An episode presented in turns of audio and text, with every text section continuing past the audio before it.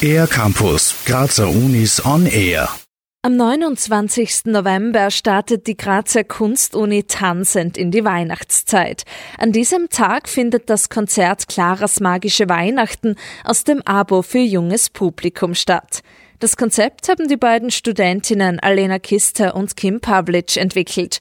Schnell ist klar gewesen, dass es sich um den Tanz drehen soll, erzählt Alena Kister. Daraufhin haben wir dann angefangen zu suchen nach möglichst berühmten Ballettwerken, damit die Kinder einfach das einmal kennenlernen. Natürlich als allererstes ist uns eingefallen der Nussknacker. Dann haben wir aus Dornröschen, auch von Tchaikovsky, und dann haben wir gesagt, es wäre interessant, möglichst viel Abwechslung reinzubringen.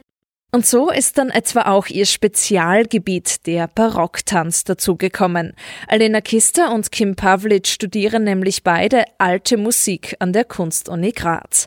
Für das Konzert Claras Magische Weihnachten haben sie sich entschieden, Tanz und Musik mit Schauspiel zu verbinden. Damit es für die Kinder spannend bleibt, wird zwischen den Stücken eine Geschichte erzählt. Was dann noch ganz wichtig ist, ist, dass irgendwas Interaktives drin ist. Dass die Kinder zwischendurch mal aufstehen dürfen, sich bewegen dürfen. Erfahrungsgemäß sind dann immer natürlich auch die kleinen Geschwister noch dabei.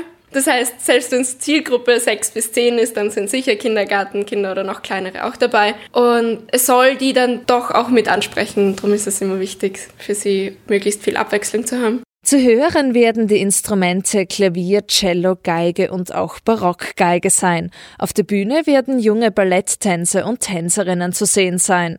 Wie schon der Titel zeigt, wird im Stück Claras Weihnachtsgeschichte erzählt. Alena Kister hat uns schon vorab ein paar Details verraten.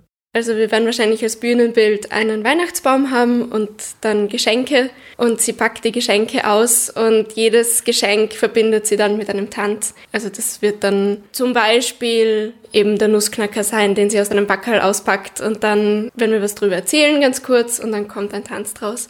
Insgesamt dauert das Konzert circa eine Stunde lang. Davon gibt es 30 bis 35 Minuten lang Musik und Tanz.